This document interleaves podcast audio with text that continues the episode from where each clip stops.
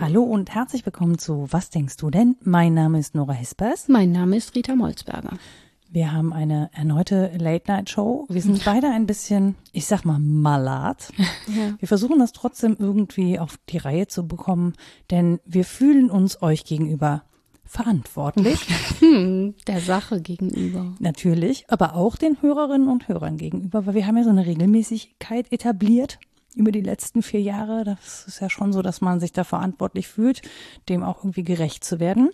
Das stimmt, ich bin immer noch so erstaunt, dass es euch alle gibt und habe deswegen so ein komisches Gefühl, wenn ich sage, oh, die Hörerinnen und Hörer. Aber es ist, es gibt welche und das ist sehr toll, ja.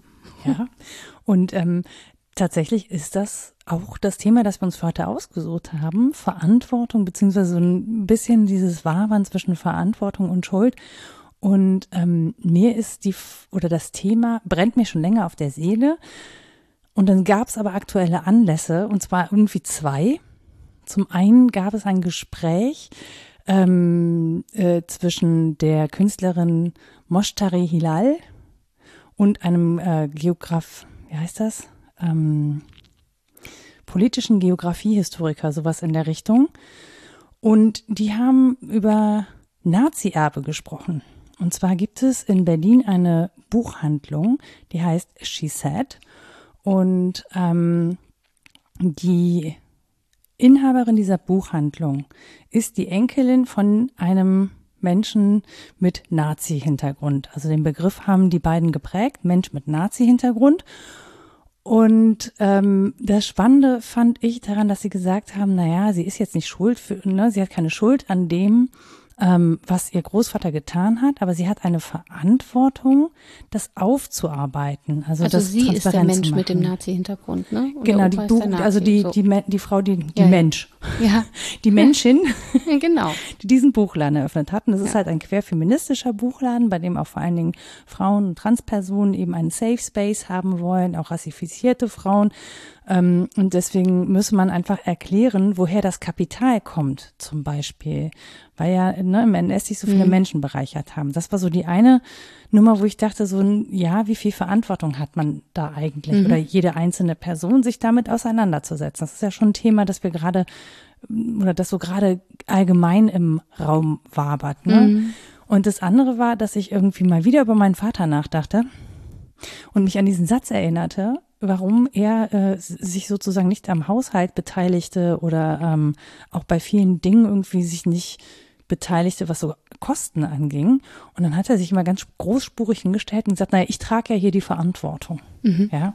Und diese, diese Verantwortung ist ja auch das, womit argumentiert wird, dass zum Beispiel Manager und Managerinnen utopische Gehälter einkassieren können, weil Stimmt, die ja. tragen ja diese, und diese Verantwortung, das muss ja so wertvoll sein, ja, wenn man das, also wenn man das so teuer rauskauft, ne, Ja, das muss ja, kostet teuer. genau, Ach, kostet was ja. kostet die Welt? Ich nehme zwei Verantwortungen. Genau. Und deswegen kam ich so drauf, dass das ja irgendwie auch schon ein absurdes Konstrukt ist. Ne? Oder etwas, das sehr schwer wiegt, ne? das auf den Schultern lastet. Die Verantwortung lastet auf seinen, vor allen Dingen Schultern ja häufig in so einem patriarchalen System. Und deswegen fand ich so spannend, mal auf diese Verantwortung zu gucken, was das denn ist. Wem gegenüber verantworten wir uns eigentlich? Haben Tiere auch Verantwortung? Ja? Oder haben das nur Menschen, weil wir eben sprachlich antworten können. Also was verantworten wir da? Wem verantworten wir uns? Oder ist es eine? Verantwort? Hm, Vergegnung. Ja, Vergegnung, Verantwortung. Ja. So ähm, so- über sowas ähm, sinnierte ich wild. Ja, es wirkte ganz strukturiert, wie du das in eine Frage-Mail schrubst, Ja, in der ich, Mail wirkte das noch strukturiert, wenn ich die es jetzt ich dann ausspreche. beantwortete mit, das kann ich alles nicht beantworten, ich weiß es nicht, warte, ich recherchiere sechs Jahre und dann melde ich mich wieder. Rita hat nur sechs Tage recherchiert. Ja, ja. Nur, Das in wird man Anführungsstrichen. dieser Folge leider anmerken. Ja. Es gibt ja welche, da habe ich dann schon immer ganz viel zugelesen und dann ähm, habe ich das Gefühl, okay, da kann ich aus dem Vollen schöpfen. Es ist jetzt nicht so, als habe ich in meinem Leben noch nicht über Verantwortung nachgedacht. Ähm, Niemals. Nee, ach, das ist mir fremd. Das Menschen, Menschen mit Kindern Aber denken nicht über Verantwortung nach. Äh, in dem Sinne tatsächlich, ja, geht das so auseinander. Also als Privatmensch drüber nachzudenken, ist nochmal anders als äh, wissenschaftlich drüber nachzudenken und geisteswissenschaftlich drüber nachzudenken, fürchte ich. Natürlich geht das in eins, denn jede Theorie ist nur so gut, wie sie sich in der Praxis bewährt. Ähm, aber ich war es nie so isoliert angegangen. Ich habe das nie als Thema selbst auf den Sockel gehoben und geguckt, so und jetzt gucke ich mal, wie es von hinten aussieht und von unten und von oben, sondern es kam immer im Zusammenhang mit anderen Themen vor. Und zwar häufig eben auch im Zusammenhang mit Sprache, Antwort, äh, Verantwortung, im Zusammenhang mit der Bedeutung des Fremden, des anderen Menschen und so weiter. Mhm. Da kommt man um das natürlich nicht herum. Aber ich habe es, wie gesagt, noch nicht so isoliert betrachtet und vor allen Dingen ähm, noch nicht historisch. Kann ich auch nicht, bin ja keine Historikerin. Aber ich weiß, was mich an deinen Fragen so aufgeregt hatte. Also nein, aufgeregt. ich, habe, ich bin nein, nein, aufgeregt. Aufgeregt im Sinne von, ich laufe wie ein kopfloses Huhn herum und mache, weiß ich nicht, weiß ich nicht, weiß ich nicht. Oh, noch ein Korn. Ähm, so fühlte ich mich, weil du mh, hm, das Telefon Weil hier ein Telefon klingelt. Es ja. fühlt sich die Rita verantwortlich, daran zu gehen. Das hat seit Jahren nicht mehr geklingelt. Ich bin gerade ein bisschen irritiert. Ich äh, okay. stell das mal aus. So, Während Rita das Telefon beruhigt hat, mhm. habe ich nochmal, weil ich das für meine Pflicht hatte, kurz nachgeguckt, wer der andere Künstler war, also mhm. politischer Geograf. Sintujan Varataraya ist das, ähm, Berliner ja, politischer Geograf, der macht so Stadtführungen zum Kolonialismus und ähnliches. Mhm. Und die haben wirklich sehr kluge Gedanken auch geäußert. Also das ist ein Instagram Live-Talk gewesen und wer Lust hat, der kann sich den auch gerne angucken. Ich verlinke das auch nochmal. Ich finde das äh, von den Gedanken her sehr spannend, was da passiert ist oder was die besprochen haben. Da mhm. gibt's auch, die haben auch einfach viel recherchiert. So. Ja, genau, das ist ja der Punkt, an dem ich auch äh, stehen geblieben war, bis es klingelt, dass dieses viel Recherchieren auch in historischer Hinsicht etwas ist, was ich so nicht kann. Dass aber die Frage ja neuralgisch ist, wann hatten das überhaupt alles angefangen? Seit wann mhm. sprechen wir in der Weise von Verantwortung, wie wir von ihr sprechen? Und ich dachte sofort, oh Gott, das kann ich auf keinen Fall beantworten. Dann habe ich angefangen nachzudenken, worüber ähm, über welche Brücken sozusagen mir Verantwortung immer schon mal begegnet war und denke dann jetzt doch hoffentlich vorsichtig etwas drüber sagen zu können, wie die Zusammenhänge sind, die man dann auch zeitlich einordnen kann. Aber mhm. HistorikerInnen mögen mich berichtigen, wenn ich äh, lauter Quatsch erzähle. Also vielleicht. Es kommen übrigens fast nie Berichtigungsmails, nee? wenn du sowas sagst. Hm, das ist gut. Vielleicht wirke ich einschüchternd. Droh. nee, ich glaube, ja, ich spreche ungeschützt, das ist so, ist immer ein bisschen schwierig, das ist nicht so richtig Wissenschaft, was wir hier tun, aber es ist auch nicht völlig an Wissenschaft vorbei und vielleicht verzeiht man mir dann mehr. sehr freundlich. So halb kopflos. Ja, genau. Bock, bock, bock. Folgendes wäre eine. ich ähm, lese einfach mal die Definition aus dem Lexikon der philosophischen Begriffe vor. Nur den allerersten Satz. Das wird natürlich erweitert und differenziert, aber dass wir mal so Arbeitsmaterial haben. Mhm.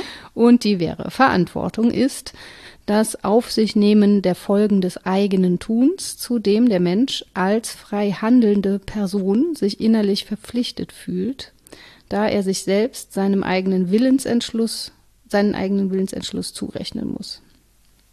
Diese, ja, so. Er muss, da ist jetzt so vieles problematisch drin, weil das fängt das eigene Tun das fängt ist schon an. Lexikon. Ja, ja, ja, das ist schon Link, ne? so. so. ich erkläre euch das mit möglichst vielen Fachworten, die ihr dann auch wieder nachschlagen müsst. Viel ja, Spaß es sind damit. aber bei den meisten auch gar keine Verweise dabei. Ist das gemeine? weil also bei Person schon, mhm. weil Person natürlich ein Begriff ist in der Philosophiegeschichte, der hoch auch normativ aufgeladen ist und schwierig ist im Gegensatz zu Individuum oder Mensch oder so.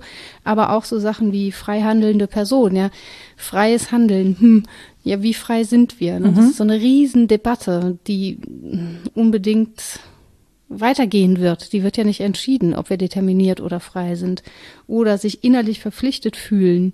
Was ist dieses Innen und wo ist das Außen? Ja, ja wer, wer bestimmt was verpflichtet? Also ja. wieso werden verpflichtet man sich wozu? Genau. Und das mit dem Willensentschluss ist natürlich auch total schwierig. Wer entschließt sich dazu was? Wo kommt der Wille her? Das ist ja schwierig mit den Definitionen. Kannst du in die Tonne treten, das Lexikon? Nein. Das wirft ja mehr Fragen auf, als dass es Antworten Deswegen gibt. ist es ja ein so gutes Lexikon. Ich kann ja auch noch den Rest des Artikels vorlesen, aber dann hätten wir die Folge auch schon geschafft. Und dann reichen wir sie wieder beim Einschlafen Podcast genau, von Tobi ein. Genau. Tobi, Tobi braucht keine Konkurrenz, der macht das so schön. Mit dem will ich übrigens auch mal diskutieren. Äh, naja, das ist ein anderes Thema. Wann anders. Ja, genau. Ähm, so, aber es wirft ja viele Fragen auf, diese versuchte Definition und trotzdem sind ja die einzelnen Aspekte, auch wenn sie problematisch sind, offensichtlich Bestandteil des Diskurses über Verantwortung und man kommt um sie nicht herum. Mhm. Also die Frage, inwiefern sind Menschen denn Urheberinnen und Urheber ihres Tuns, ist eine, die wir klären müssen, mhm. weil wenn wir nicht so richtig, ne, wenn wir nicht zurechnungsfähig sind, juristisch sozusagen, dann können wir von Verantwortung nicht sprechen. Das macht man ja auch nicht bei zum Beispiel kleinen Kindern oder anders beeinträchtigten Personen. Aber das ist auch so spannend, dass es genau darum ja auch geht, wenn es darum geht, um Verantwortung zu übernehmen, mhm. dass man das ja häufig nach außen verlagern mhm. möchte gerne. Ja, In ja, welcher klar. Form auch immer. Das ja. war ich nicht, sondern das hast du so wahrgenommen. das ist sehr praktisch, ja. Oder dass Firmen sich einfach ganze ähm, bürokratische Gebilde dazu leisten, die dann die Verantwortung tragen. Also irgendwie so eine Ethikkommission oder so. Da mhm. muss man sich selber nicht so ethisch korrekt oder, verhalten. Oder dass nee, man sich nicht verantwortet und einfach nur sagt, naja, bis gesetzlich ist es erlaubt. Ja, genau. Das ist ja auch so. Ja, das liegt alles daran. Ne? Also, dass wir das zwischen innen und außen irgendwo zu verorten suchen. Mhm. Und wir müssen natürlich fragen, okay, wenn es da schon darum geht, Rechenschaft abzulegen, dann bitte vor wem denn? Mhm. Weil es gibt natürlich diesen Sonderfall, der hier in der Definition so leicht daherkommt, nämlich Rechenschaft vor sich selbst abzulegen, sich innerlich verpflichtet fühlen oder sich selbst verpflichtet haben. Dann spricht man aber eigentlich, wenn man ganz genau sein will, tatsächlich noch von Gewissen. Mhm. Ne, Selbstverpflichtung, Selbstverantwortung ist auch noch mal was anderes als Gewissen. Also Gewissen ist so die innere Stimme, die anzeigt, wo denn hier moralische Fragen sein könnten. Das ist so selbstnormativ. ja, genau. Wir sprachen drüber. ich weiß. Mhm. Und ähm, ja, wenn es ums Menschsein geht im Ganzen und darum, sich als Mensch irgendeinem Ideal oder Versprechen äh, anheimzustellen, dann ist natürlich auch die Frage, was ist denn Menschsein? Und Menschsein ist Mitsein mit anderen. Also mhm. können wir da auch nicht bei uns beginnen und sind dann fertig, sondern müssen die anderen alle mitdenken. Und das macht es zu einem so großen Thema, dass ich da halt gleich schon wieder Angst kriege. Oh, da kann man gar nicht sinnvoll drüber sprechen. Aber ja, das kann man halt, glaube ich, schon. Also zum einen anhand deiner Beispiele kann mhm. man, können wir uns, glaube ich, entlanghangeln. Und zum anderen darf man sich ja auch leisten, diese einzelnen Bestandteile der Definition mal näher anzugucken. Warum nicht? Ich finde auch die Frage nach dem Menschenbild ja sehr spannend, weil mhm. wir haben natürlich eins, ähm, ein Ideal des Menschenbildes, aber das ist total eurozentrisch. Mhm. Das, was wir hier haben, ne, das ist ja wirklich ein seltsames Menschenbild. Das ist auch irgendwie so ein bisschen. Es ist äh, selbst hier eins von vielen. Die, ne? Genau, ja, ja, ja, Es ist ein, es, ich sage ja nur, wir haben eins, dem wir, das wir sozusagen als Ideal hinstellen, dem mhm. wir uns alle verpflichtet fühlen sollen, das aber ja in der Realität gar nicht tun, sondern irgendwie eigene Menschenbilder zugrunde legen und auch eigene Gesellschaftsbilder. Ne? Also ja. das, wir haben, ich glaube, das ist so eine äh, individuelle Verzerrung der Wahrnehmung und deswegen finde ich, es ist ja auch nicht die eine Verantwortung, sondern es wird ja über Verantwortlichkeiten auch immer gestritten. Ne? Also mhm. wer trägt oder wer muss sie tragen, wer will sie tragen, äh, wer soll sie tragen, ne? mhm. wenn wir zum Beispiel vom Staat sprechen, ja. wo soll der Verantwortung übernehmen und wo soll er aber auch gefälligst die Finger las ja. davon lassen, ne? also ja, wo soll er uns in Ruhe lassen, so, mhm. das ist ja. Ja, was ihnen gemeinsam ist, ähm, wenn wir schon von unterschiedlichen Menschenbildern sprechen oder auch von Staaten, die ja Menschengebilde sind, dann würde ich sogar sagen, es ist nicht äh, eurozentristisch, wie wir sprechen, sondern es ist äh, anthropozentristisch. Also es stellt den Mensch halt sehr in den Mittelpunkt. Und das macht diesen Diskurs schon im Allgemeinen aus, dass wir mhm. von Verantwortung üblicherweise sprechen, wenn wir vom Menschen sprechen. Weil deine Eingangsfrage, ne, wie ist das mit Tieren und so weiter, weiß ich nicht, selbst sehr hochentwickelte Wesen, denen wir das zusprechen würden, ähm, zeihen wir nicht so, wie wir das mit Menschen tun. Also wenn ein Elefant irgendwie der der Tierpflegerin auf den Fuß latscht, sagen wir nicht, so, das hättest du aber irgendwie, das musst du jetzt verantworten oder so. Eher Schadenersatz, nicht. ich hätte gerne Schadenersatz ja. vom Elefanten, mein ja. kleiner Zeh ist gebrochen. Ja, ich glaube, da bricht mehr, aber ja. Ein sehr, sehr kleiner Elefant muss es gewesen sein. Aber die sind sehr, sehr zart. Die haben auch sehr empfindliche ja, das Sohlen. Stimmt. Vielleicht würden sie es gar, also gar vorher merken und dir wirklich nur ein bisschen den Zeh ja, brechen. Ja, weil sie sich nicht schuldig machen wollen. Man weiß das auch alles nicht. Man weiß nicht, was andere Wesenheiten empfinden. Und das ist für uns aber Grund genug, uns abzugrenzen. Mhm. Das stelle ich einfach mal als Phänomen fest. Ob das richtig oder falsch ist, ist eine ganz andere Frage. Aber Menschen grenzen sich in der Weise ab, dass sie äh, sagen, das ist eine Frage für Menschen. Ja, mhm. wer sich vor was verantwortet, ist eine grundsätzlich menschliche Frage und natürlich hängt es dann an dem Menschenbild, das wir so haben. Und das, jetzt kommen wir so langsam in die Thesen des Historischen, hat sich gewandelt im Laufe der Zeit. Mhm. Mit den Umständen zusammen natürlich, ja nicht einfach so. Ist ja nicht, jemand wacht auf und sagt, ich hätte mal ein neues Menschenbild, habe ich heute Nacht von geträumt. Guck mal, gefällt es dir schön? auch so gut wie mir. Also bei mir passiert sowas, aber dann reagiert das Gegenüber genau wie du und dann isst man halt ein Müsli und dann ist wieder vorbei. ähm, dann ist es ja auch irgendwie verboten, immer diese Homo-Formulierungen zu machen, obwohl sie so toll sind. Ich las ja. kürzlich über den Homo empathicus. Achso, ich darüber, dachte, den Homo verantworticus. Der, den gibt's bestimmt auch.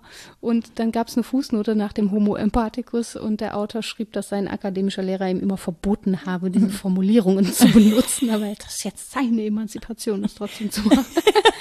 so, so mit einem Augenzwinkern. Auch schön, wenn man so einen lateinischen Mittelfinger formulieren kann. Ja, genau. So, das habe ich jetzt einfach mal gemacht. Nimm das, Seite 17. so ist Schreiben übrigens.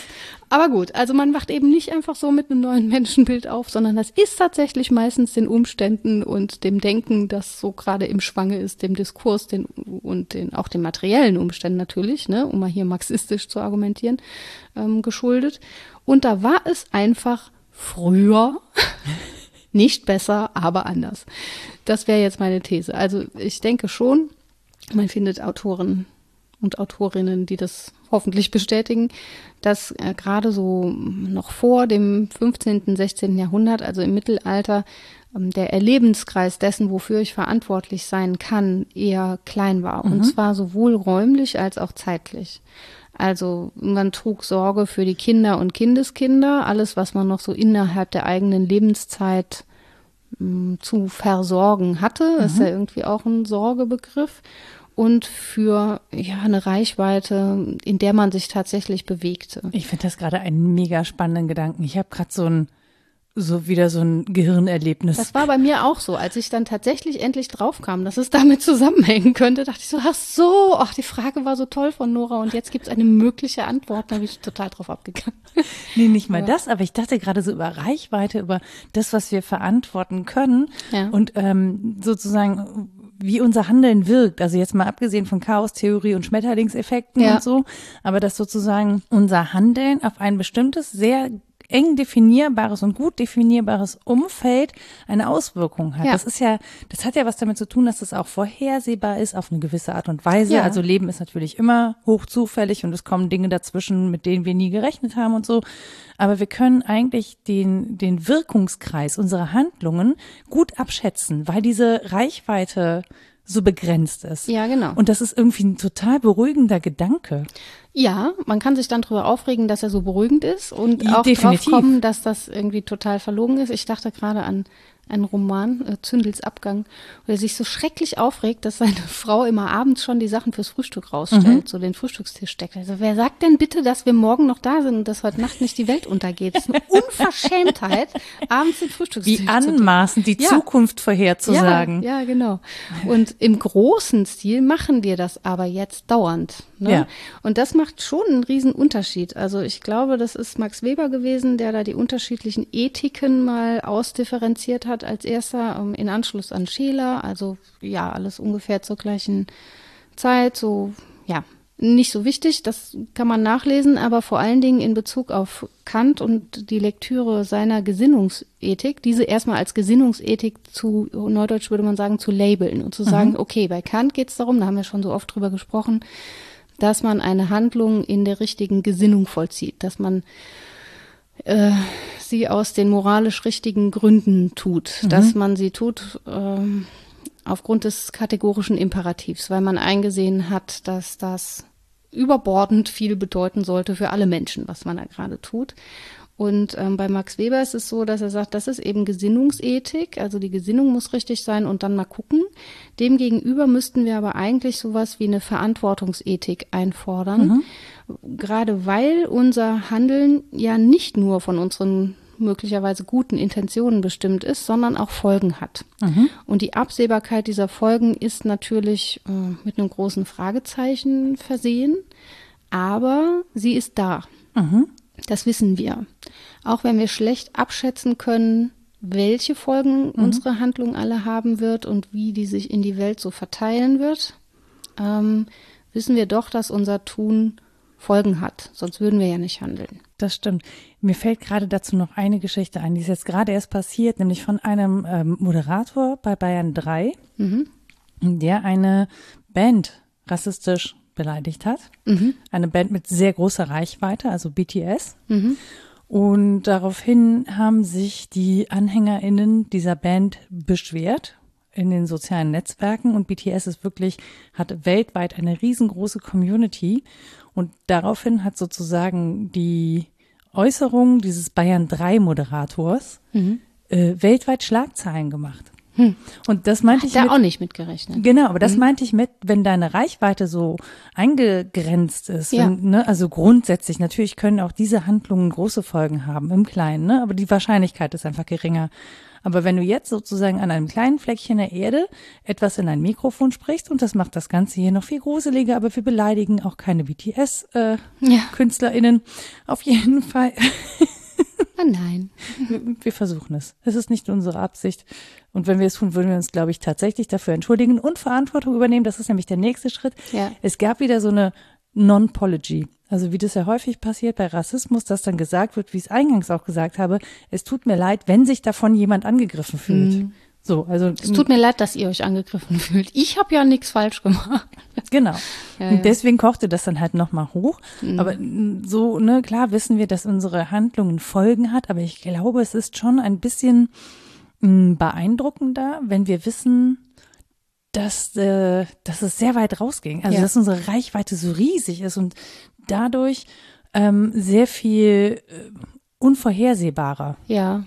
Das ist auch schon Hannah Arendts Argument und darauf antwortet Die kannte doch noch gar Hans kein Internet. Die konnte aber schon sehr weit denken.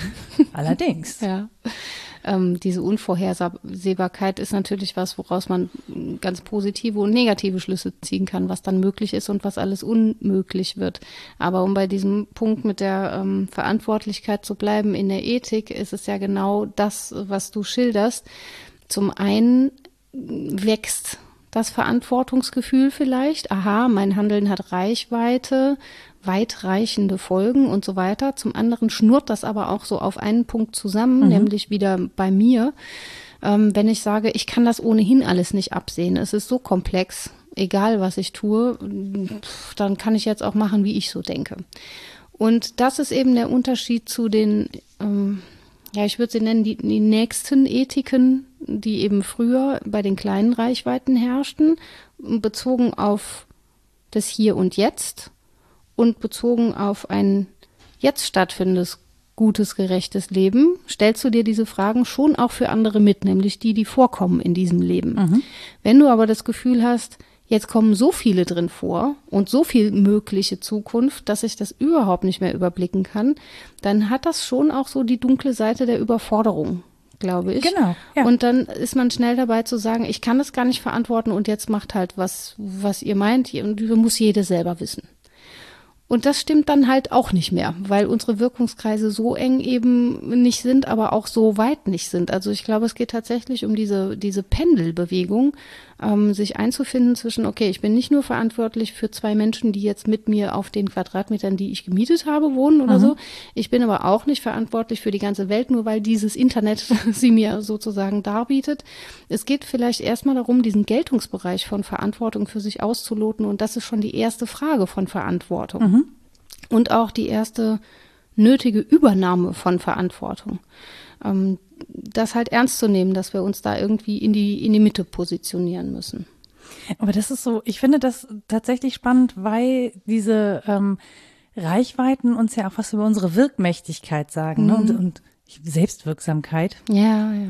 Naja, die kann ja gewollt und ungewollt. Mhm. Also ich glaube, die Frage, die sich darstellt, ist, wie viel Bewusstsein haben wir für diese Selbstwirksamkeit? Also mhm. wie sehr sind wir auch davon überzeugt, dass das, was wir sagen, was wir tun, wie wir handeln, eine Wirkung hat auf andere Menschen und mhm. dass wir auch deswegen einfach sensibel damit umgehen müssen, ja. zum Beispiel. Also dieses Bewusstsein hat sich auf jeden Fall radikalisiert und das kann man historisch ziemlich genau sagen ähm, mit Erfindung der Atomkraft, weil. Ich hätte jetzt mit allem gerechnet, aber nicht mit Atomkraft. Warum nicht?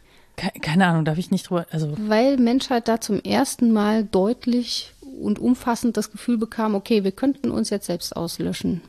Relativ easy. Klingt total logisch.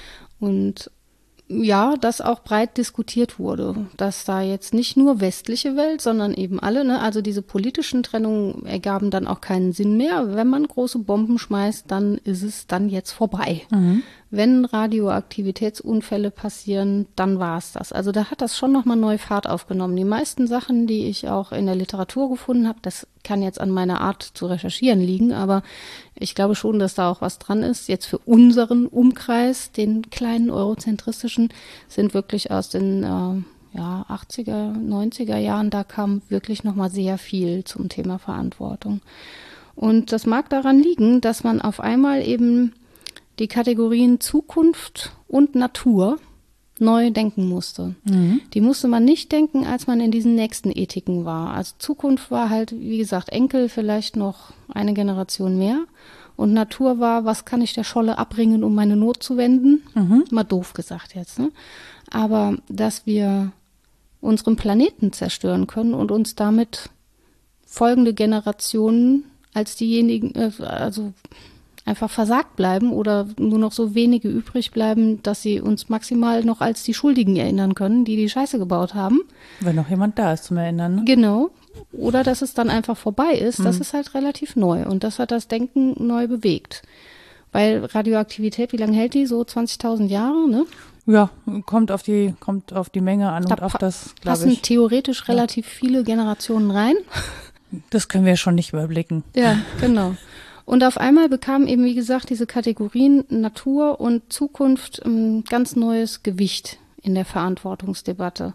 Und der Maßstab wurde dann eigentlich die mögliche Permanenz menschlichen Lebens als solches. Das, ich finde das gerade mega spannend. Also ich bin auch gerade so in Gedanken bei, bei Tschernobyl, bei ich darf ne, nicht draußen spielen, mhm. ähm, ich muss meine Finger waschen, als wenn das irgendwas gebracht hätte. Ja. Ich soll die nicht in den Mund nehmen. Äh, niemand wusste, was passiert, wenn es regnet. Also so ja. krass. Also es war wirklich für mich auch total eindrücklich. Auch die Kinder von Schevenborn ja, habe ich ja. Es war ja. also wirklich, ich habe Horror. Es gab so viele Jugendbücher auch darüber. Ja, ich habe wirklich, ich habe so krasse Albträume gehabt von diesen Kindern von Schevenborn. Ja, Strahlenkrankheit wurde da auch echt mies dargestellt. Also realistisch halt, ne? Ja, ja, also, äh, absolut. Und das ist so, ähm, mir ist es wirklich total nachhaltig in Erinnerung als Gefühl. Mhm. Interessanterweise scheinen wir aber auch das einfach wieder zu vergessen. Ja, oder sind jetzt neu betroffen von derselben Sache. Auf einmal sind wir ja wieder irgendwie alle bedroht. Ne? Jetzt ist dieses Virus, das, das Virus ist die Sau, die durchs Dorf getrieben. Aber es gibt, nicht so, flapsig, es gibt nicht so viele Leute, die, glaube ich, die Schäden von Atomkraft es, bezweifeln. Ja, das stimmt. Und es löscht auch die Natur nicht in der gleichen Weise aus. Es hat einfach andere Gegnerschaft. Aus gutem Grund wahrscheinlich. Ja. Aber ja, dass sich Menschen so als Herrinnen und Herren und Eigentümer der Natur gesehen haben. Das hat halt sehr lange sehr gut funktioniert, so mit der Industrialisierung mhm. beginnend, dass man das auch nicht mehr nur nutzte, sondern vernutzte, also Ressourcen auch einfach auch im schlechtesten Sinne des Wortes. Ja, ja. genau. Ähm, das war eine Zeit lang dann sehr selbstverständlich und es gibt ein, eine mögliche politische Erklärung, das ist zumindest eine These, nämlich auch, dass das für unsere Kreise mit der Entwicklung des Wohlfahrtsstaates zu tun hat. Und zwar egal ob links oder rechts, ob kapitalistisch oder sozialistisch. Aber es fußt auf einer Idee von Wohlstand, die dann wiederum Wachstum braucht. Mhm. Und Wachstum kann nicht in dem Sinne äh, auf Natur Rücksicht nehmen, dass man äh, da sagen könnte, okay, dann eben kein Wachstum, wenn es jetzt gerade mal nicht mehr hergibt, ne? sondern mhm. fußt einfach darauf, dass die Lebensgrundlage nicht bewahrt, sondern ständig gesteigert werden muss. Und insofern ist das ganz logisch, dass das eine Zeit lang irgendwie einfach noch keine wichtige Kategorie war, bis es dann total bedroht war. Und das ist leider auch so menschlich, dass wir es halt erst checken, wenn es äh, eins vor zwölf ist oder auch schon Mit manchmal Glück. zwölf, genau. Ja. ja, ja. Also Menschen sind da halt so ein bisschen doof, weil sie auch so weit nicht gucken können. Also diese Reichweite ist ja ein Problem, weil wir sie nicht handhabbar machen können. Und Hans Jonas, der darüber nachgedacht hat, hat daraus gefolgert, wir müssten eigentlich die Fernwirkung dieses Handelns immer möglichst authentisch und möglichst drastisch und anschaulich darstellen? Also wie sieht so eine wüste, leere Erde mit noch einigen kranken äh, Kreaturen denn wirklich aus? Und dann folgt daraus für uns alle, er nennt das äh, beklemmende Furcht. Beklemmende Furcht. Und das ist das angemessene Gefühl, das wir haben sollten, um Verantwortung zu spüren. Das wendet sich ein bisschen gegen, gegen Ernst Bloch, weil er das Prinzip Hoffnung geschrieben hat und so. Jonas schreibt das Prinzip Verantwortung und sagt dann, nee, nee, nee, nee, nee, nicht aus der Hoffnung raus, handeln wir besser aus dieser Furcht heraus, dass wir es echt verkacken könnten. Da, daraus muss eigentlich unser Verantwortungsdenken entstehen. Ja, aber ganz ehrlich, also lieber Herr Jonas, ja, aber dann könnten wir natürlich auch sagen, wir erziehen weiter Kinder so, dass sie möglichst Angst vor den Eltern haben, weil nur dann handeln sie verantwortlich. Da finde ich jetzt, nee, da nee, gehe ich nicht Nein, mit. nein, nein, das stimmt auch nicht, weil es nicht seine Kategorie ist, wir müssen Angst vor anderen Menschen haben, sondern wir sollten Angst davor haben, uns selbst und die Lebensgrundlagen zu entziehen. Und er benutzt das als Argument, um der Natur wieder ihr Recht sozusagen einzuräumen. Aber ich will ganz ehrlich, ich finde, also ich glaube nicht, dass wir besser handeln und vernünftiger handeln und rationaler handeln, wenn wir Angst haben, weil ich, wir sehen ja. gerade, dass das nicht funktioniert. Menschen, ja, ja. die Angst haben, handeln hoch irrational. Also die Furcht ist auch nicht dasselbe wie Angst und ja, ich bin dabei. Ja, ne? okay. ne? Ich bin ja, ja. ja, ja, es ist schwierig. Diese Philosophen wieder. Ja, tut mir leid. Furcht, Angst. das ist doch alles dasselbe. Ähm, ich bin da auch dabei. Es gibt ja ne, diesen Film Alphabet, Angst oder Liebe. Natürlich mhm. würde ich gerade als Pädagogin immer aus Liebe handeln wollen und nicht aus Angst. Das ist, da ist Angst kein guter Berater. Aber es geht ja eben jetzt auch nicht um zwischenmenschliches Handeln bei ihm, sondern um die Angst. Wir können, das ist eine relativ komplizierte Figur, obwohl sie so einfach ist. Verantwortung haben wir für Hans Jonas als Menschen, weil wir Verantwortung haben können. Mhm. Das heißt, wenn wir sie haben können, haben wir sie auch schon. Mhm. Und dann müssen wir uns fragen. Also wenn, weil wir fähig sind, Verantwortung zu übernehmen, ja, folgt daraus, ja, dass wir es auch tun müssen. Ja, genau. Mhm. So. Und dann müssen wir uns natürlich auch nach den Bedingungen fragen. Und da sehen wir, huch, Natur. äh, sind wir irgendwie abhängig von. Huch, sollten wir vielleicht nicht total unterjochen. Die ist aber voll, die ist aber voll gemein, weil die übernimmt keine Verantwortung für uns. Ja, das stimmt. Und das ist ein leider total asymmetrisches Verhältnis. Das, ja. das ist schon so mit der Verantwortung.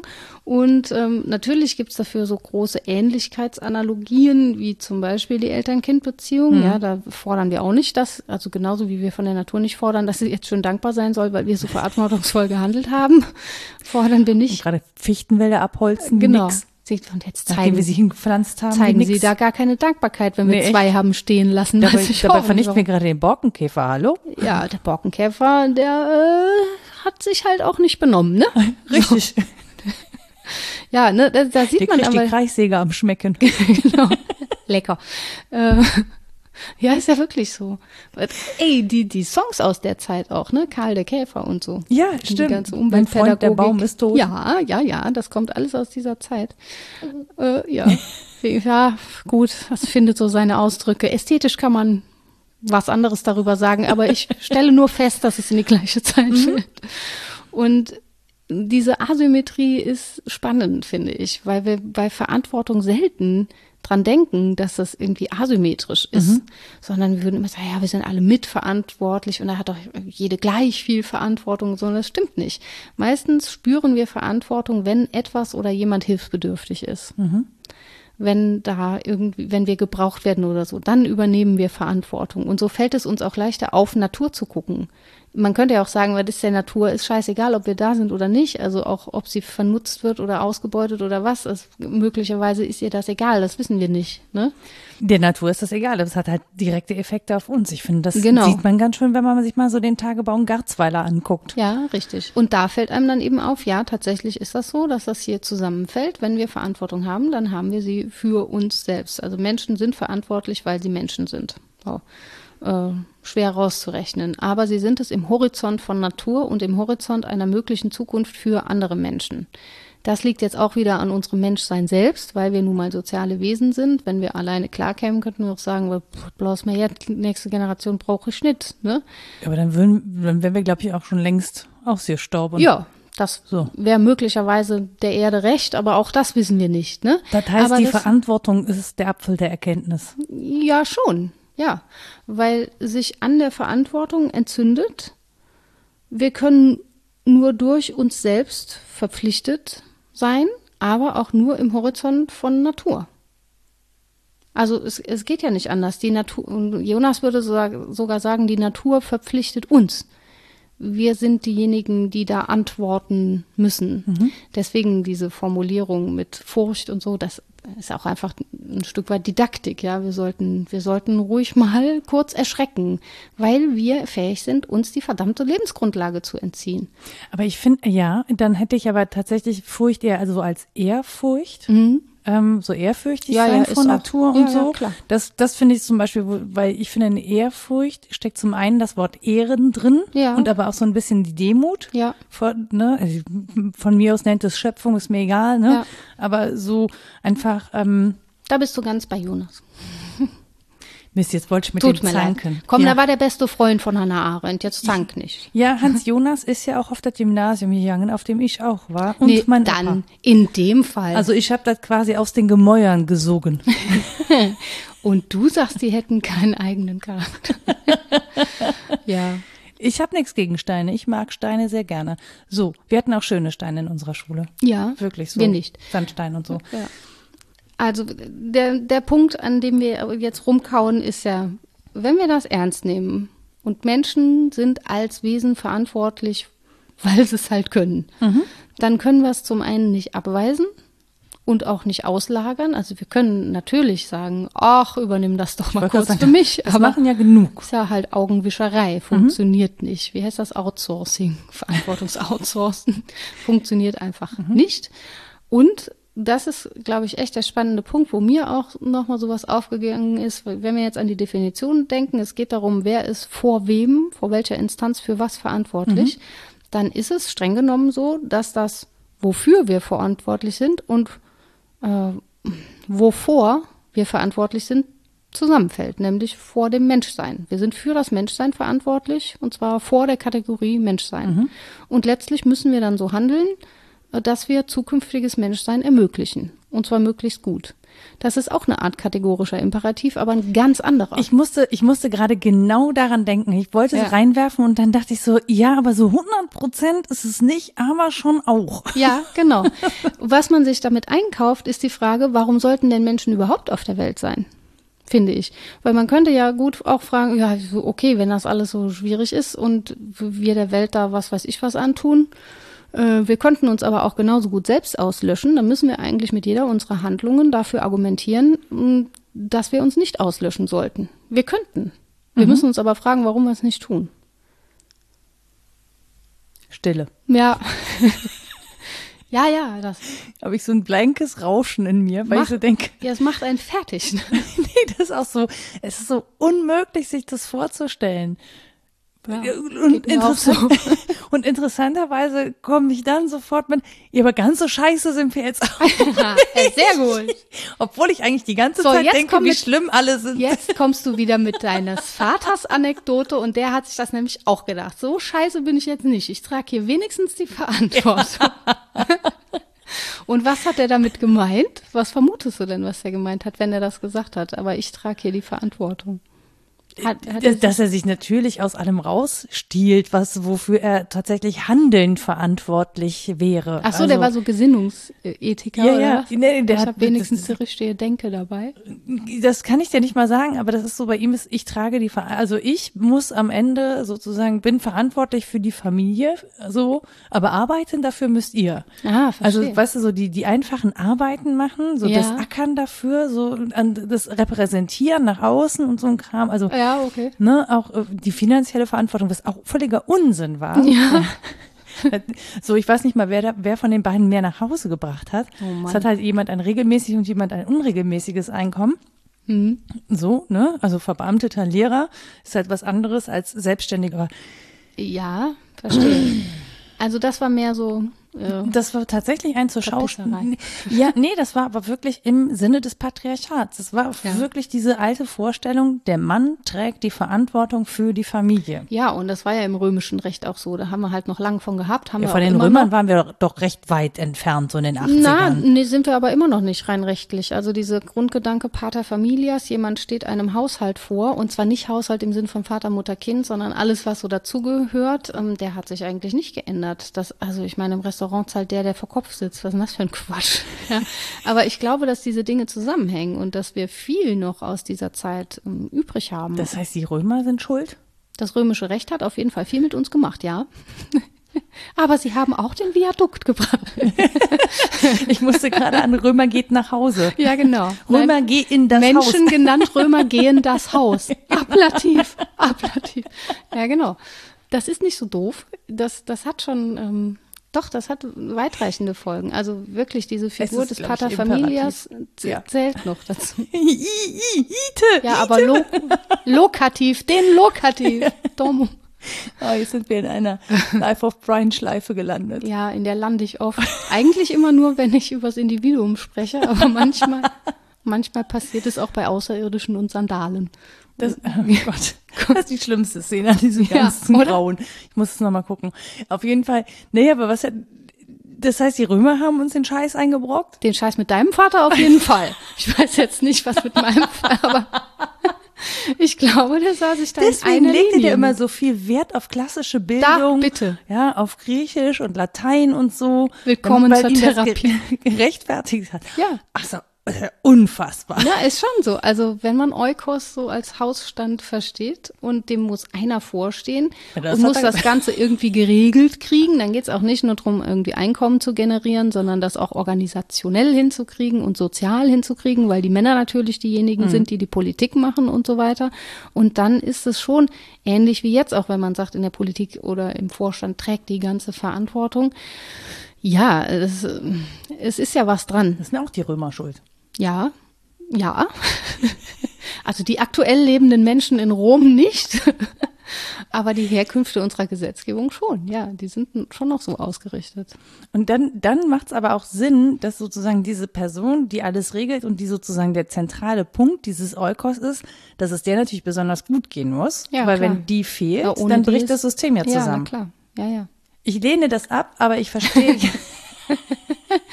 Ja. ne, es wäre ja schöner, wenn es allen gut geht Ja, und nicht an deswegen- einer Person alles abhängt. Ich glaube, deswegen wurden die Kommunen erfunden, weil irgendwer gemerkt hat, das ist irgendwie kein Modell, mit dem ich leben will. Ja, und den Kommunen haben sie dann gemerkt, Mist, irgendwie will dann sich doch Hierarchie durchsetzen in Ja, ja. irgendeiner Form, ne? Ja. Irgendwer will immer, immer Sagen haben. Es definiert sich dann so durch, wer dann doch irgendwie die entsprechende Menschen, Rolle Menschen. einnimmt. Ja, Menschen, boah, ey. Aber wenn man sie, ja, wenn man sie als Gattung ernst nimmt, müssen sie echt in ihren Handlungen beweisen, warum sie überhaupt auf der Welt bleiben sollten. So. Und das, so leicht ist das nicht. Rita, wie soll ich denn bitte jetzt schlafen? Äh, gut. Weil du weißt, dass du dein Bestes gibst und mehr geht ja nun nicht.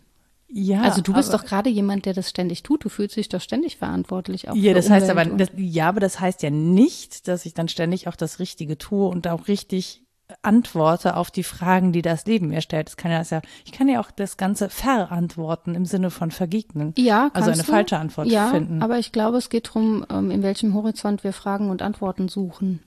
Nicht so sehr darum, welche Fragen wir stellen und welche Antworten. Doch, Im welche Fragen wir stellen schon. Ja, ja, im Moment schon. Reichweite. Ja, aber ohne Witz, das ist Ja, im ja. Moment problematisch, finde ich, weil uns genau das flöten geht. Oder es ist nicht problematisch, weil es vielleicht Menschen auch entlastet, dass sozusagen ihre Reichweite wieder. Ja, Also, also, wenn es so eine Pendelbewegung ist und viele ganz überfordert waren, das haben wir ja auch in den Medien immer gehört, dass die, die junge Generation, da frage ich mich immer, wer das alles sein soll, aber gut, Wir. so überfordert sein mit der reinen Auswahl und mit da, damit, dass so viel Welt zur Verfügung steht, dann ist es jetzt schon so, mh, dass es wieder so Schrumpfungsbewegungen gibt, aber die Digitalität bedeutet ja, dass das alles im Modus der Möglichkeit da bleibt. Mhm. Es ist ja eben nicht so. Also unser Realleben ist vielleicht beschränkt auf wenige Menschen und wenige Quad weniger Quadratmeter, wenige sicher nicht, aber weniger. Ähm, aber da wir ja nicht mehr entweder live oder online leben, sondern on-live, ist es eben so schwierig, ähm, Wobei das da noch den- die Linie zu ziehen. Ja, das mit den wenigen Quadratmetern ist natürlich nur für privilegierte Menschen. Es gibt ja schon die, die auf wenigen Quadratmetern mit vielen Leuten. aber es sind dann immer noch viel verglichen mit Indien oder so. Ne? Also kommt drauf an, welcher Teil Indiens und wer und es ist alles so schwierig. kommt drauf an, wo du lebst. Ja, natürlich. Lebst du in einer Flüchtlingsunterkunft, ist das auch nicht Ja, viel mehr. klar. Also Ja, ja, es ist so schwierig, darüber ähm, irgendwie Maßstäbe genau. zu halten und zu sagen, aha, das ist viel, das ist wenig. Ähm, Naja, ist wir ja müssen halt fragen, was menschengemäß ist. Ja.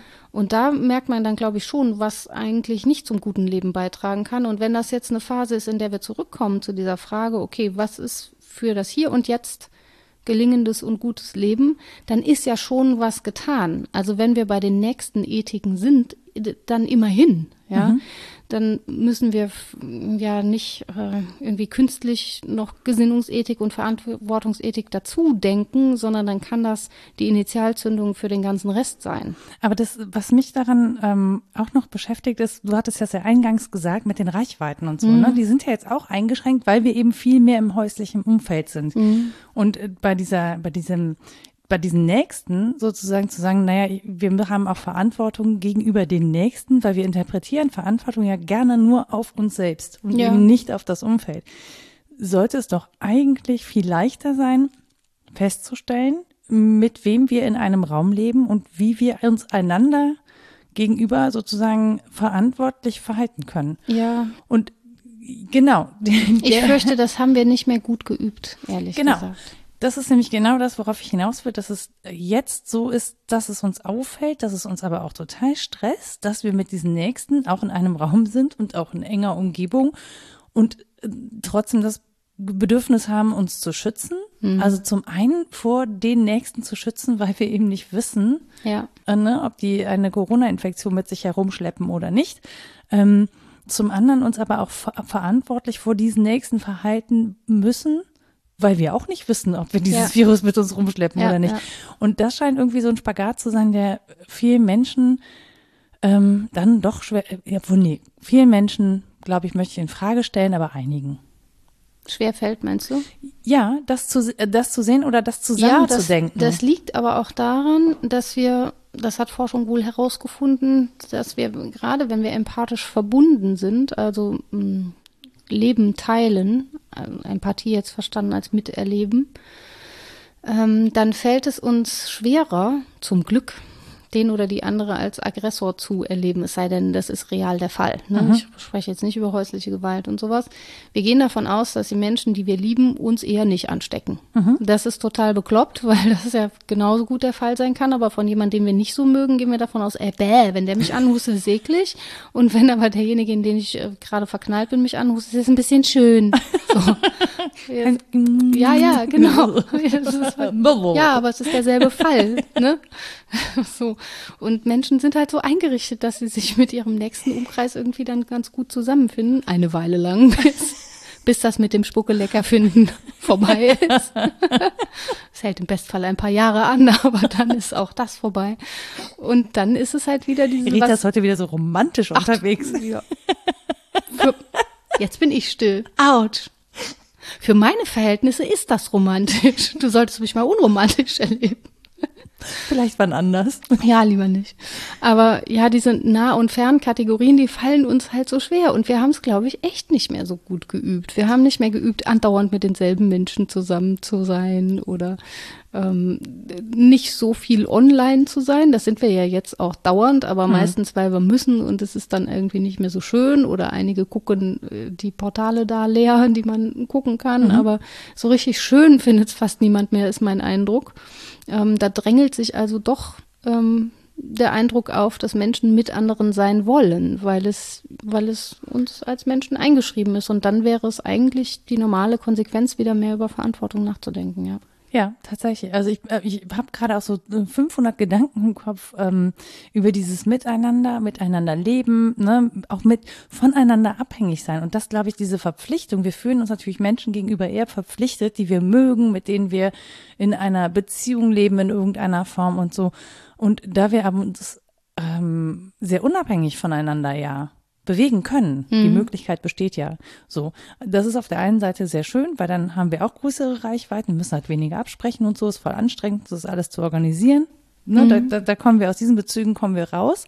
Ähm, wir merken aber, dass wir diese Bezüge eben nicht nur in Abhängigkeit voneinander brauchen, wenn wir etwas voneinander brauchen, mhm. sondern auch dann, abhängig voneinander sind, wenn wir eigentlich nichts voneinander ja. brauchen und auch nichts miteinander zu tun haben ja. wollen. Aber wir haben, also wir sind sozusagen darauf gestoßen, dass wir etwas miteinander zu tun haben, obwohl wir uns nicht kennen, obwohl wir uns vielleicht sogar nicht mal mögen. Ja, so. ja, ja, und wir sind trotz allem, und das ist, glaube ich, so was, das bringt einen auch so zur Verzweiflung. Also mhm. so, ich will nicht und ich kann mir das jetzt nicht aussuchen und ja. trotzdem sind wir alle sozusagen füreinander verantwortlich. Mhm. Und Verantwortung ist ja dann auch schön und häufig auch gar nicht so schwerwiegend, wenn wir das für jemanden tun, den wir gerne mögen. Ja, ja, dann fällt es auf jeden Fall leichter. Also wenn diese, ja. diese Nahkategorien erfüllt sind, dann tun wir uns auch nicht so schwer mit asymmetrischen Verhältnissen. Die meisten Menschen, die ich kenne, helfen auch lieber, als dass ihnen geholfen wird. Auch das ist, glaube ich, gewachsen auf äh, Basis unserer Handlungen der letzten Jahrzehnte. Was man sich als guten Tod vorstellt, ist zum Beispiel auch sowas. Das ist ganz anders als früher. Also ich glaube, wir haben ganz gut gelernt, Individuum sein zu wollen und zu sollen. Mhm. Also dieses Dispositiv sei du selbst und ich will das aber auch sein. Also ich darf bei mir beginnen, ich muss da nicht aufhören. Ich darf den anderen so als erweiterten Teil meiner selbst wahrnehmen und dann ist es eine gute Beziehung, wenn ich bei mir bleibe und äh, der anderen dann auch Raum einräume oder so.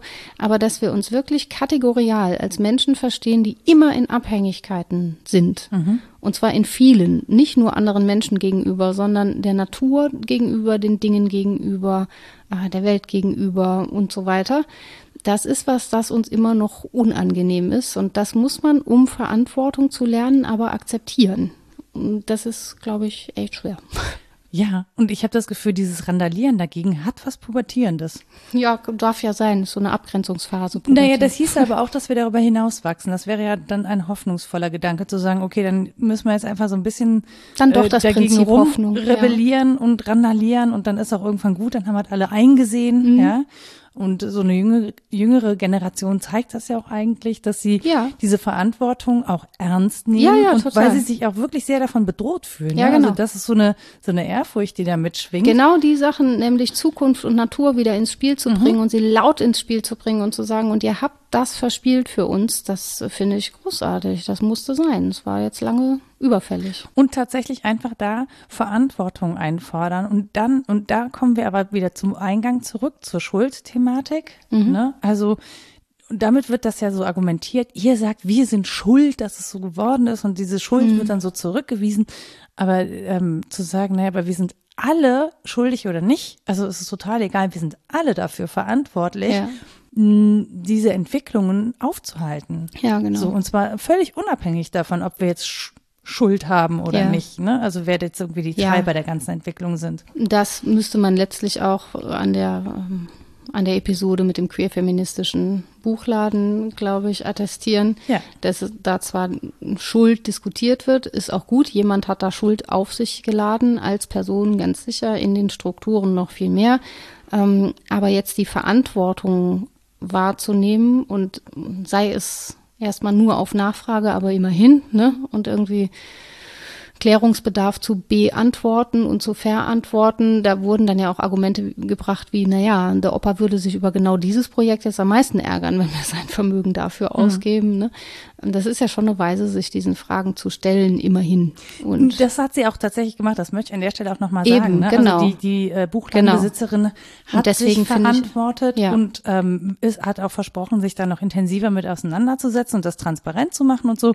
Das finde ich alles äh, tatsächlich sehr richtig und ja. Gut, auch weil sie sich eben in entsprechenden Kontexten bewegt und so. Das ist jetzt gar nicht, ähm, aber ich finde das Spannungsfeld gut und ich finde auch daran eben spannend, mh, mm, dass sie diese Verantwortung eingangs einfach nicht gesehen hat und wahrgenommen ja. hat, weil wir in so, da ist so ein Vakuum. Ja. Das ist so ein Verantwortungsvakuum von so naja, sagen wir mal so 70 Jahren. Mhm. Ne, das, das löst sich gerade auf und deswegen, das ist ja auch gut. Das ist ja auch eine Form von Bewältigung, auch ja. von, von Zukunftsausrichtung. Ne? Wenn sich dieser Verantwortung mehr Menschen stellen würden, würde es einfach mehr Aufarbeitung und auch mehr Heilung geben ja, an genau. der Stelle. Mhm. Und wenn dadurch sichtbar geworden ist, dass es sich für uns alle lohnt, mal einen anderen Blick in die Vergangenheit zu werfen, äh, und genauer hinzugucken oder zumindest zu fragen, was wurde denn alles mal so nicht gesagt. Mhm. Es gibt ja auch häufig gar kein Vokabular oder keine Aufzeichnung oder sonst was. Das ist dann alles so nebulös weit weg und man kommt auch nicht dahinter, wenn man anfängt herum zu recherchieren. Das kann, kann ja alles sein, aber es macht einen Unterschied, ob man sich diese Frage stellt oder nicht. Ich, ich habe ja gerade so gedacht, ne, Verantwortung wiegt schwer, muss aber gar nicht teuer sein. Ja. Also ihr könnt manchmal ist sie auch teuer, wiegt aber gar nicht schwer, weil das Erbe so riesig ist. ja. Oder sie wiegt genau deswegen dann doch viel schwerer. Ja, ja. Das können wir aber nicht beurteilen ja. an der Stelle. Aber es ist, ähm, ich finde schon, dass es sehr spannend ist, wie wir uns auch in den Schuldbegriff so ein bisschen rumlaviert haben, weil mhm. wir was viel Spannenderes entdeckt haben. Ja, nur, wir haben es ja jetzt abgegrenzt. Ne? Man ist vielleicht ja. nicht schuld, aber gemeinsam verantwortlich ist, glaube ich, ganz gut. Nee, definitiv. Aber das ist so, ähm, ich finde das spannend, wenn Verantwortung auf mehreren Schul äh, Schultern, Schulden liegt. Ja, äh, das, das ist übrigens eine Argumentationslinie entlang von Schuld, ähm, dass wir das so denken, wie wir es denken, weil es diese etymologische Nähe zu Schulden gibt, insbesondere mhm. in unserem Sprachraum und dass es in anderen Sprachräumen ganz anders sein könnte. Ja, ja. Sprache ist da auch wirklich auch nochmal sehr spannend. Nein, aber wenn, wenn sozusagen viele Menschen sozusagen sich für die gleiche Sache verantwortlich fühlen, dann wiegt es halt nicht mehr so schwer. Also dann ja ne, gibt ja, es ja ein Weise, gemeinsames Schaffen. Genau. Mhm. Und das ist vielleicht auch eine Lösung für schwere Managergehälter. Ja. Ja, die Verantwortung auf mehrere Schultern zu verteilen, dann mhm. wiegt sie nicht mehr so schwer. Genau, falls ihr euch irgendwie schrecklich fühlt, weil das ganze, ja. das ganze Geld muss ja auch irgendwo hin. Verwaltet diese ganze werden, hat man ja ständig Sorgen. Ja, ja, wir können sie euch nehmen. Sponsert diesen da Podcast. Muss man abgeschottet. genau. Gibt uns einen Euro, dann läuft das schon. Das ist ungefähr wie wenn Donald Trump 750 Dollar Steuern bezahlt. mein Projekt ist, ich muss, wenn ich irgendwann mal Zeit habe, ich habe leider nie Zeit, aber ich würde gerne ausrechnen, was das anteilig bei meinem Einkommen ausmachen würde, wie viel Steuern ich bezahlen müsste, um derart grotesk wenig. Von, aber gut, das sind andere Fragen. Definitiv. So, das war jetzt schon mal Werbung vor Ritas Literatur. Ja, genau. In eigener Sache. Voll. das verantworten wir mal. Wo ist denn meine Literaturliste auf irgendeiner also, Rückseite? Warte. Rita, Rita ist so schlecht ah, vorbereitet, dass sie schon wieder Papier über den ganzen Tisch verteilt hat. Ich so. liebe dieses Geräusch. Das ist ein tolles, nee, es ist ein komisches, das ist so komisches Druckerpapier. Ich mag da gar nicht drauf schreiben. Es ist sehr glatt. Komisches Papier. Eklig. Naja, egal. So, ich äh, habe am meisten zitiert äh, von und äh, aus Hans Jonas. Ne? Das Buch heißt Das Prinzip Verantwortung. Es gibt aber auch eins von ihm, das heißt Dem bösen Ende näher. Gespräche über das Verhältnis des Menschen zur Natur. Mhm. Und in dem findet sich das Hannah Arendt Zitat, so viel steht fest, Hans, das ist das Buch, das der liebe Gott mit dir im Sinn gehabt hat. Hm. Oh. Ja, der hat nämlich vorher viel über ganz andere Sachen geschrieben und dann dieses Verantwortungsding, das war schon so, ja. Dann ähm, hatten wir gesprochen äh, über das Prinzip Hoffnung, von dem es sich ein bisschen absetzt, das im amerikanischen Exil geschrieben wurde von Bloch. Ähm, das sollte eigentlich The Dreams of a Better Life heißen. Hm. Also falls man lieber das lesen will, als das mit der so, da, da, kommt das Kompendium so alles zusammen. Eigentlich habe ich eine Verantwortung, diesen Hans Jonas zu lesen, wo wir yeah. doch die gleichen Gemäuer ja? geatmet haben. Ich möchte nicht wissen, wer in den Gemäuern schon hier. Uh, so. Bitte hören Sie auf. Klammer damit. drum. Die Menschen Karl, möchten mal schlafen. Ja, ja. Dann müssen Sie Tobi bei hören. Karl Otto Apel, Diskurs und Verantwortung, das Problem des Übergangs zur postkonventionellen Moral. Mm, Böhler, Verstehen und Verantworten, das ist im Dialog mit Hans Jonas, also wenn man über Hans Jonas mm, lesen möchte. Dieter Birnbacher, Verantwortung für zu, zukünftige Generationen, das von 1988, also fällt genau in diese Zeit, die wir besprochen haben. Wolfgang Weischädel, Das Wesen der Verantwortung, ein Versuch. Mm, Franz Josef Wetz äh, hat eine Einführung zu Hans Jonas geschrieben, wenn man sich dem Denken also auf diese Weise nähern möchte. Und über Max Webers Ethik-Differenzierung hatte ich noch gesprochen. Ne? Politik als Beruf war da die Quelle, das von 1919. Und ein paar andere Sachen kommen wann anders. So. Rita schon wieder so, ja, ich habe gar nicht genug Zeit vorzubereiten. Okay, über die Hälfte haben wir jetzt gerade nicht gesprochen. Nein, das stimmt nicht. Nein, das stimmt nicht. Ich wäre nicht gut genug vorbereitet, um hier draus eine zweite Folge zu machen. Das sicher nicht. Aber ich möchte ja auch zuhören und das irgendwie besprechen. Das war ja kein Vorwurf. Ja, ja. ja, ja. Es triggert Rita. ich trigger sie an ihrem wunden Punkt. Ja, ja. Der ist derart groß, das ist nicht schwer.